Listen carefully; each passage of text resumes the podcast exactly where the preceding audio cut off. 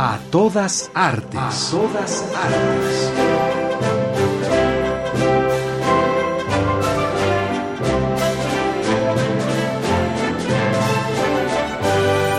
¿Y aquel pequeño árbol? ¿Cuál? Aquel, el más pequeño.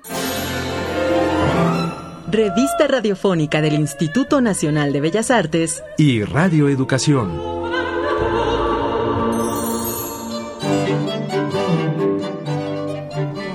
Muy buenas tardes. Ha llegado el momento en que uno se queda realmente sorprendido ante tanta actividad artística que se exhibe en nuestra ciudad. Blanca, ¿qué tal? ¿Cómo estás? Muy bien, Sergio, un gusto saludarte, igual que a todos nuestros radioescuchas. Y efectivamente tenemos opciones de teatro, música, danza, exposiciones para todos los gustos y todos los bolsillos. Bienvenidos, bienvenidas a esta nueva emisión. Los saludamos Blanca Estela Castro Villamour y Sergio Alberto Bustos. A nombre del Instituto Nacional de Bellas Artes y Radio Educación, les agradecemos su preferencia de cada jueves. Esto es A Todas Artes. Empezamos. Debutará en México la Orquesta Sinfónica Nacional del Perú. La Ceiba Gráfica, una exposición traída desde el estado de Veracruz. Sexto Encuentro de Investigación y Documentación de Artes Visuales. Conoce de qué se trata. Durante el mes de octubre se presenta la colección de teatro alternativo en el Centro Cultural del Bosque. El laboratorio Condensación, bajo la dirección de Martín Lanz, llega al laboratorio Arte Alameda. Conferencia entre esculturas y máscaras a 40 años del fallecimiento de Germán Cueto.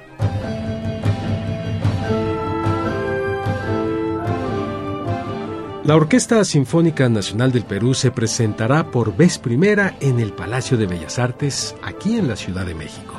Ofrecerá obras sinfónicas de autores peruanos, así como piezas populares del país andino. Además, déjame comentarle al público que acude a los conciertos de la Orquesta Sinfónica Nacional del Perú que ahí les dan un instructivo para saber cuándo aplaudir y cuándo ese aplauso debe ser una ovación. Oh, eso yo no lo sabía, es una nota curiosa, así que escuchemos en el siguiente reportaje más detalles.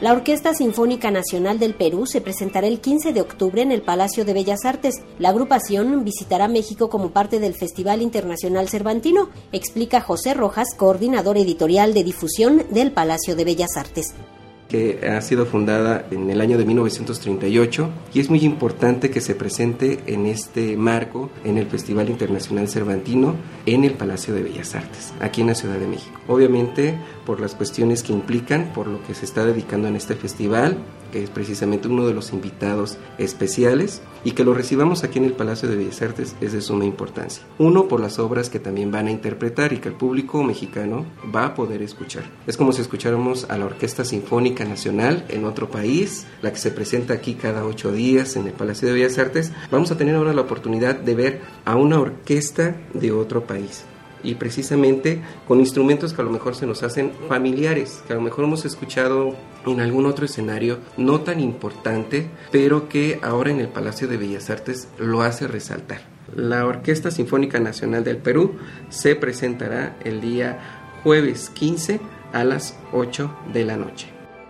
El programa que interpretará la Orquesta Sinfónica Nacional del Perú.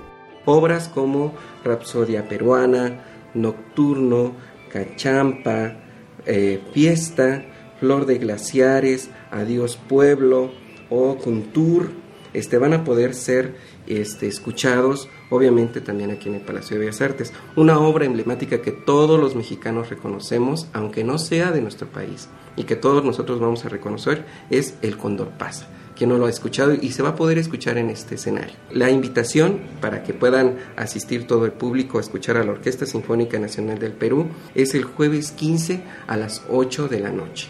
Va a ser precisamente toda una festividad para poder escuchar a esta gran orquesta de eh, gran tradición en su país y que la vamos a poder escuchar aquí en México. El Festival Internacional Cervantino también arribará al Palacio de Bellas Artes con la Orquesta Sinfónica Nacional.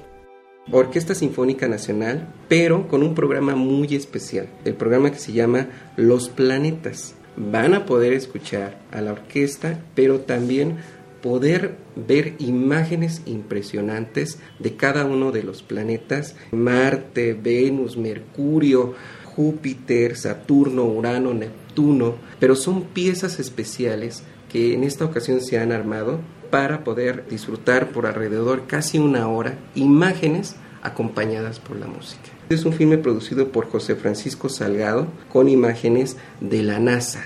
El ver o el escuchar es algo que va a ser muy complementario en la sala principal del palacio. Este evento es el viernes 16 a las 8 de la noche y el domingo 18 a las 12.15 horas.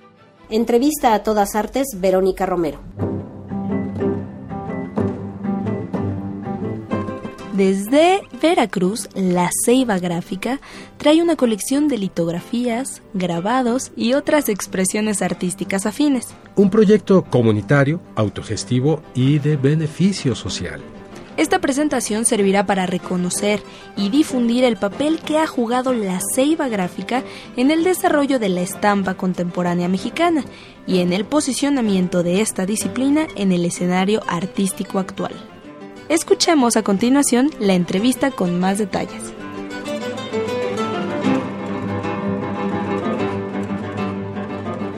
El día de hoy tenemos la fortuna de contar con la presencia de Santiago Pérez. Él es eh, director del Museo Nacional de la Estampa y nos viene a platicar de una exposición que se acaba de inaugurar hace apenas unos días. La Ceiba Gráfica. Mira, esta es una exposición que da cuenta de 10 años de un taller que están en Coatepec, Veracruz, un grupo de artistas que, que tienen como dato una hacienda hermosa en La Orduña, que está a un kilómetro apenas del centro de Coatepec, y que lo han eh, catapultado como uno de los centros de producción gráfica más importantes en México y en el mundo en cuanto a litografía se refiere. Esta técnica, la litografía, que es el dibujo en piedra y que puede producir a partir de un original múltiples estampas, pues es una técnica antigua que se ha revitalizado en México gracias a la tarea de la ceiba gráfica, a la, labor de Per Anderson, un artista de origen sueco que llegó a México en el 74 del siglo pasado y ha desarrollado la enseñanza, la formación, la producción de eh, la litografía, pero recuperada a partir de materiales que se encuentran en la zona. Es una técnica alemana la litografía, a partir en piedras eh, que se encontraban en las canteras de Alemania, que ya se volvía muy incosteable, una producción carísima. Y entonces Per Anderson lo que se dedicó durante muchos años fue a desarrollar la litografía, pero con materiales producidos en su entorno o, encontrados en su entorno. Es decir, en las canteras de Tatatila, por ejemplo, cerca de Jalapa, encontró un mármol que fue óptimo para igualar la calidad de la piedra alemana para la producción litográfica y a partir de materiales de la zona, este, como el, eh, algodón, eh, en fin, varios recursos, ha desarrollado toda la infraestructura, prensas, mobiliario, equipo, este, lápices, touché, toda la infraestructura necesaria para producir la litografía y es un proyecto que en 10 años pues ya se ha replicado en varios espacios de la República con toda esta infraestructura que le ha desarrollado y hoy cumple 10 años y estamos orgullosos de presentar este proyecto en el Museo Nacional de la Estampa. ¿Algunas actividades paralelas que vaya a ver en esta exposición? Sí, hacia fines de noviembre vamos a estar presentando el libro de los 10 años de la Ceiba Gráfica. Hay talleres de iniciación a la estampa en el museo donde uno puede conocer más de cerca qué es la producción litográfica, mm. cuáles son los materiales que ha desarrollado la ceiba, las prensas, las piedras, los materiales justos para la producción y conocer eh, eh, pues todo este gran proyecto que tiene también tiene también impacto en cuestiones ecológicas de, de, desarrollo comunitario en fin es un proyecto interesante y en el museo de la estampa se están desarrollando estas actividades para dar a conocer ¿Cómo es este proyecto en su conjunto? Por favor, Santiago, ¿dónde está el museo? ¿Qué horarios tiene? Eh, ¿Se inauguró cuándo esta obra, eh, esta exposición? ¿Cuándo cierran? Eh, en fin. En fin, mira, la exposición inauguramos efectivamente el 24 de septiembre, estará abierta al público hasta el 29 de noviembre. Está el Museo Nacional de la Estampa está localizado en la Plaza de la Santa Veracruz, es emblemático espacio en el centro del, histórico Estamos al norte de la Alameda, en el Metro Bellas Artes, y con un horario de martes a domingo de 10 de la mañana a 6 de la tarde. Pues ya lo saben, amigos, eh, La Ceiba Gráfica es el eh, título de esta exposición que se presenta en el Museo Nacional de la Estampa, en donde podrán conocer, pues no nada más el trabajo de la ceiba eh, de, este, de este taller, sino, a final de cuentas, algo más del proceso de producción de esta interesante forma de arte que es la litografía. Santiago Pérez, muchísimas gracias. Les auguramos mucho éxito. Le agradecemos mucho a Radio Educación, a ti, a Sergio, y muchísimas gracias por, por este espacio.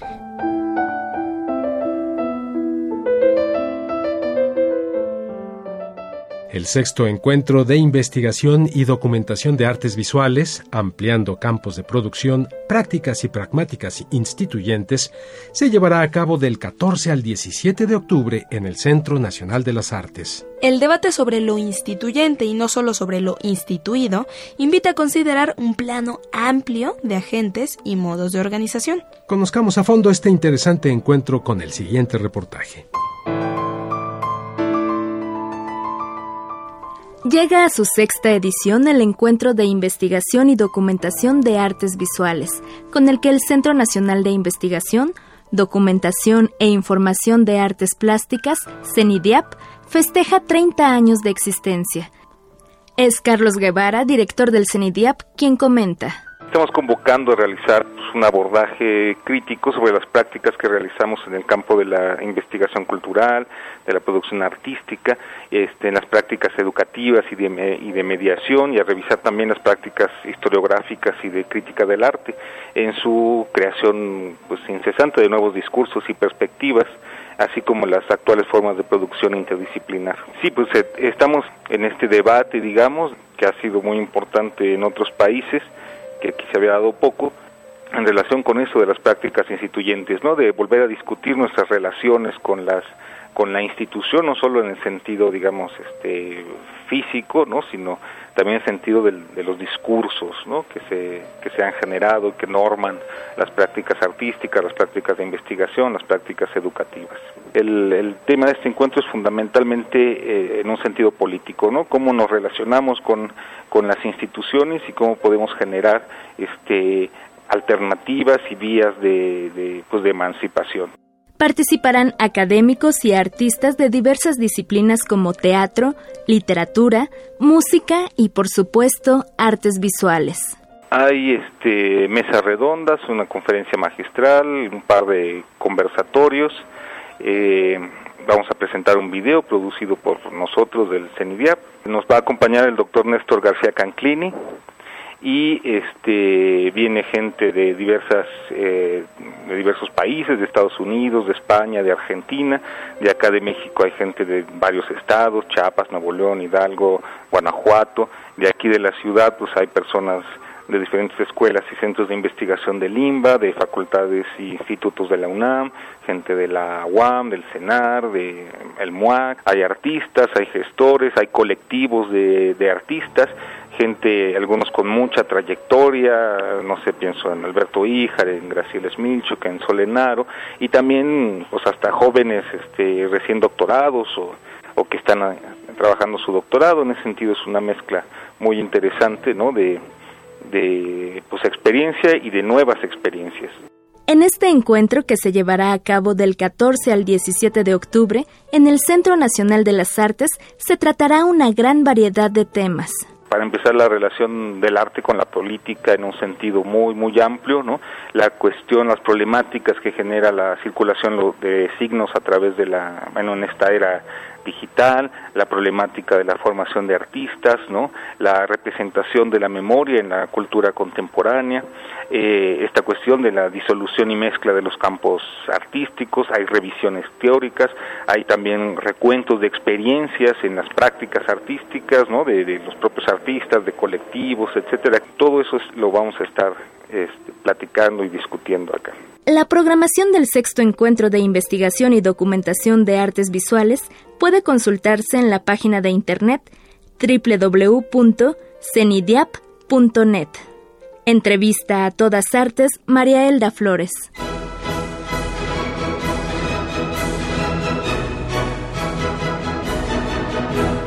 Amigos, amigas, Como siempre, nuestra invitación para que no olviden mandarnos sus opiniones. Queremos conocer sus comentarios a través de nuestras redes sociales. Recuerden que estamos en Facebook y en Twitter y ahí nos pueden encontrar como a todas artes.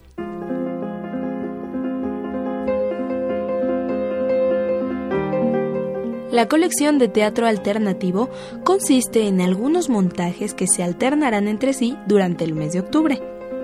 Y esto sucederá en el Centro Cultural del Bosque. Pero para tener una visión mejor, más completa, escuchemos nuestra siguiente entrevista.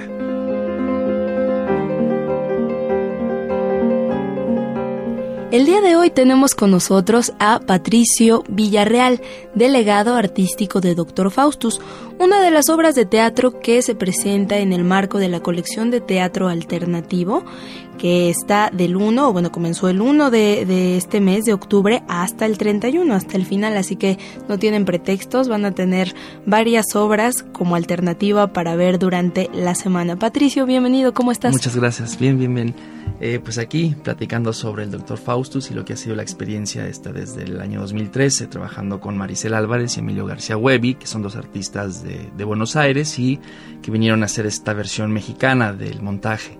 ¿De qué trata esta, esta obra de teatro? Es una obra que está inspirada en distintas versiones del Dr. Faustus, eh, de este personaje que aparece en el medioevo alemán y que después va, eh, digamos, la primera mm, versión pues eh, teatral va a suceder en, la época isabelina con, con, Christopher Marlowe después aparece eh, tal vez lo que sea la, cúspide pues más importante literaria de, digamos que, que, va a tratar a, a, Fausto y que tiene que ver con Goethe en, en, el romanticismo. Y entonces es eh, una obra inspirada a partir de digamos, temáticamente a partir de este personaje y con un énfasis en, la, en una obra, eh, la obra, pues la versión de Gertrude Stein eh, del 38, que es Dr. Faustus Lights the Lights.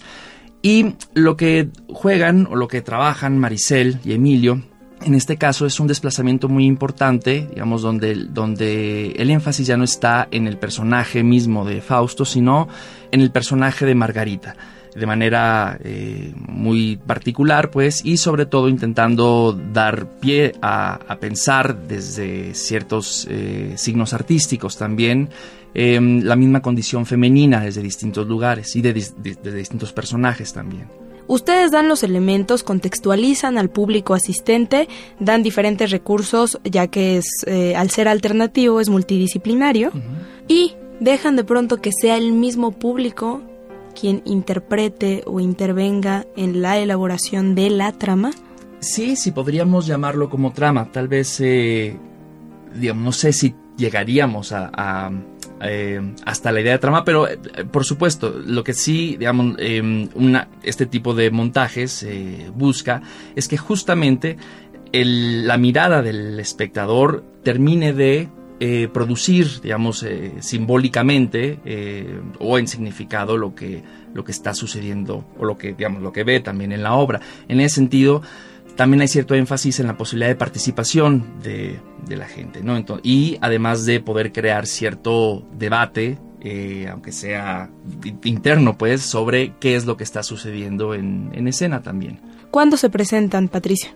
Mira, eh, empezamos la semana pasada, estuvimos eh, del 1 al 4 de octubre, eh, estamos alternando eh, con distintas obras dentro de, de, este marco de teatro alternativo y vamos a regresar la semana del jueves 15 de octubre al domingo 18. Eh, jueves y viernes a las 8 de la noche, los sábados a las 7 y los domingos a las 6. En el Teatro El Galeón, sí, en el Centro Cultural del Bosque. Perfecto, entonces ya escucharon Teatro El Galeón justo detrás del Auditorio Nacional. Tienen todo este mes para conocer las puestas en escena que hay dentro de la colección de teatro alternativo, que como dijo nuestro invitado Patricio, alternan con taxidermia y una instalación que se llama La mirada de un prisionero, la cual se presenta una hora antes de todas las funciones y la entrada es gratuita. En el lobby del teatro. Los jueves son 30 pesos general. Y los viernes para los bicicleteros, eh, que 45 pesos si llegan en bici a la taquilla. Y si buscan aquellos boletitos de gente de teatro, también el, pues creo que el costo es 45 pesos, ya sea viernes, sábado, domingo, lo cual lo hace bastante accesible. Así es. Patricio, te agradezco muchísimo por haber estado gracias, con nosotros.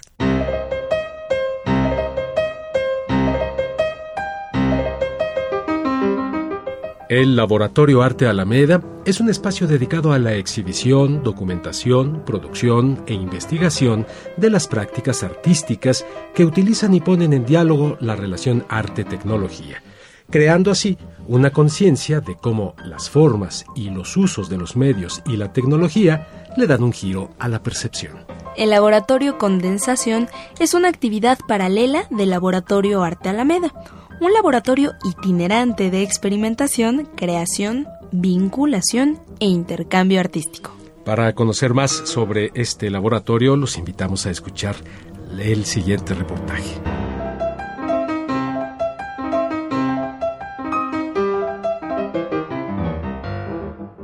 Una reflexión del espacio que se habita es lo que artistas nacionales y extranjeros ofrecerán desde el 12 de octubre como parte del proyecto Laboratorio Condensación que apoya el Laboratorio Arte Alameda y que describe Martín Lanz, gestor cultural y coreógrafo. Condensación es un encuentro de artistas interdisciplinarios, coreógrafos, arte sonoro, arquitectos, poetas, que nos reunimos cada año aquí en el Laboratorio Alameda y en otros lugares a trabajar y crear juntos, ¿no? hacer intervención de sitio y también ofrecemos algunos talleres y en el 2015 vienen gente de Nueva York, viene gente de Brasil, de Japón, de Chile y son siete extranjeros y siete mexicanos los que se reúnen ¿no? a trabajar juntos durante dos semanas. La línea de trabajo que tenemos este año es hacer unas conversaciones acerca de lo que puede ser mercado para nosotros. Puede ser desde el mercado financiero internacional hasta un mercado sobre ruedas. Mercados que facilitan intercambio de experiencias. Por un lado que compartimos visiones de distintos lugares del mundo, compartimos nuestras herramientas también porque hay desde cineastas hasta bailarines, entonces combinamos todas estas experiencias y hacemos redes porque también hay mucha gente que después de encontrarse en condensación crean proyectos en otros lugares fuera de México y continúan con esos proyectos. Y queremos hablar también de lo que es invisible para ese mercado o lo que el mercado puede hacer invisible y esta parte es una conversación entre los artistas que viene, que queremos crear una plataforma, una idea creativa para entonces hacer una producción el año que entra. Como es un laboratorio, también lo utilizamos para hacer incubación de ideas, para proponer y hacer un marco de trabajo donde después podamos invitar a otra gente a unirse a nosotros y, y expandir un poquito este campo. ¿no? Talleres y conversatorios en vía pública. Creo que podrían venir a preguntar por los talleres, por ejemplo, que son abiertos al público. Tenemos el taller de Massimiliano Balduzzi, que trabaja teatro físico y con el tema de la resistencia. Él viene de Nueva York. Hay un taller de materialidad y traducción que da Amanda de la Garza, una poeta y curadora mexicana, con Úrsula Igli, que es una coreógrafa y editora neoyorquina. Van a ser una pareja y van a liderar un taller. Y tenemos un taller que es de lo invisible en la arquitectura y en el cuerpo, que dirige el arquitecto y cineasta Juan Gajardo, que también es eh, bailarín. Entonces va a poder este, incorporar esos lenguajes en un taller. ¿no? Mayores informes en... Bueno, tenemos obviamente el correo de condensación que es labcondensación.gmail.com o en las oficinas del Arte Alameda. Para esto todo pueden tener información tanto en el correo como en las oficinas del Arte Alameda. Entrevista a todas artes, Verónica Romero.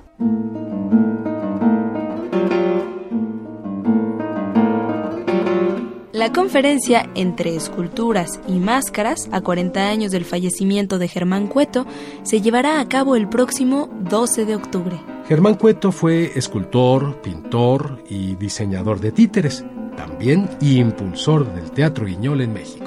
Escuchemos el siguiente reportaje. Con la conferencia Entre Esculturas y Máscaras, a 40 años del fallecimiento de Germán Cueto, se rendirá homenaje a quien es considerado uno de los primeros escultores modernos de nuestro país. Habla Silvia Navarrete, una de las ponentes y directora del Museo de Arte Moderno. Germán Cueto fue un escultor muy importante que no, no estuvo bien reconocido en vida eh, debido a pues a varios factores, ¿no? Eh, o sea, empezó a destacar en el grupo del estudiantismo en los a finales de los años 20 era de hecho el principal escultor de los estudiantistas y luego luego se fue a vivir a Europa. Él se va a París en 1927 y regresa en el 32, ¿no? Y a partir de ahí cuando regresa a México empieza a dar clases, sigue produciendo muchísimo, por supuesto, y sigue siendo el escultor más experimentador, yo creo que de su de su generación y de las generaciones futuras, pero también conserva un muy bajo perfil, ¿no? Es ese tipo de de artistas medio bohemio que no se preocupa por comercializar su obra, entonces que como que no figura, ¿no? En primer plano y y parece como remar a contracorriente. Por eso yo creo que esa es una de las razones por las cuales se le reconoce muy tardíamente. Hay que pensar que su primera exposición individual en un museo nacional, en el Museo Arte Moderno, eh, ocurre en 1965, o sea que él tiene 72 años. Germán Cueto se alimentó de muchos campos artísticos como la danza, la arquitectura, el teatro y la música para crear su obra. Lo que destacaría de de Germán Cueto son varias cosas. Uno, el trabajo manual, ¿no? Una, una, un interés, pero que se dispara en todas las direcciones, ¿no?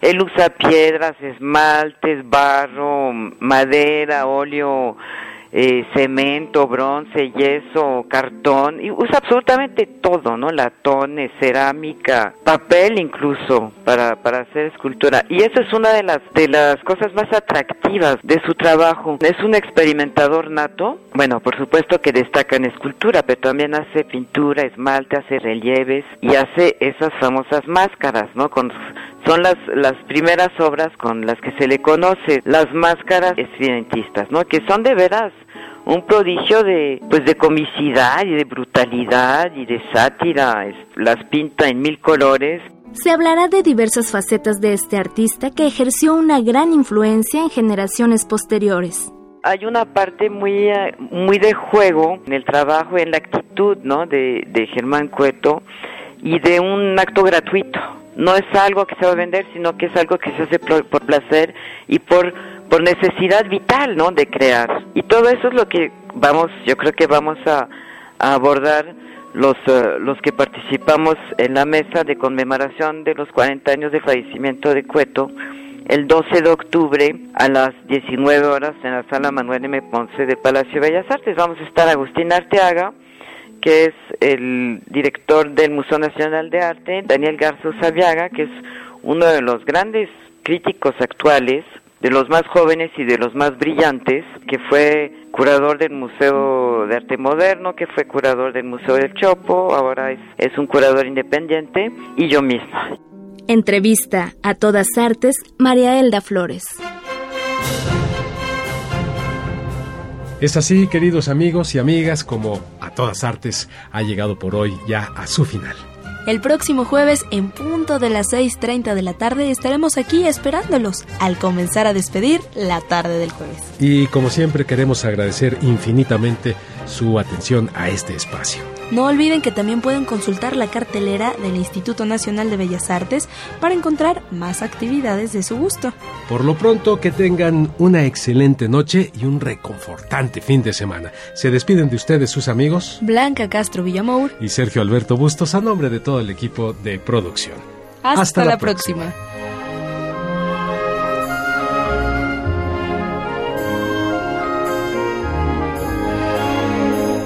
Participamos en este programa reportajes Verónica Romero y María Elda Flores. Coordinación y asistencia Ana Monroy. Pro Tools Alejandro Ramírez. Todos en una producción de Anabela Solano.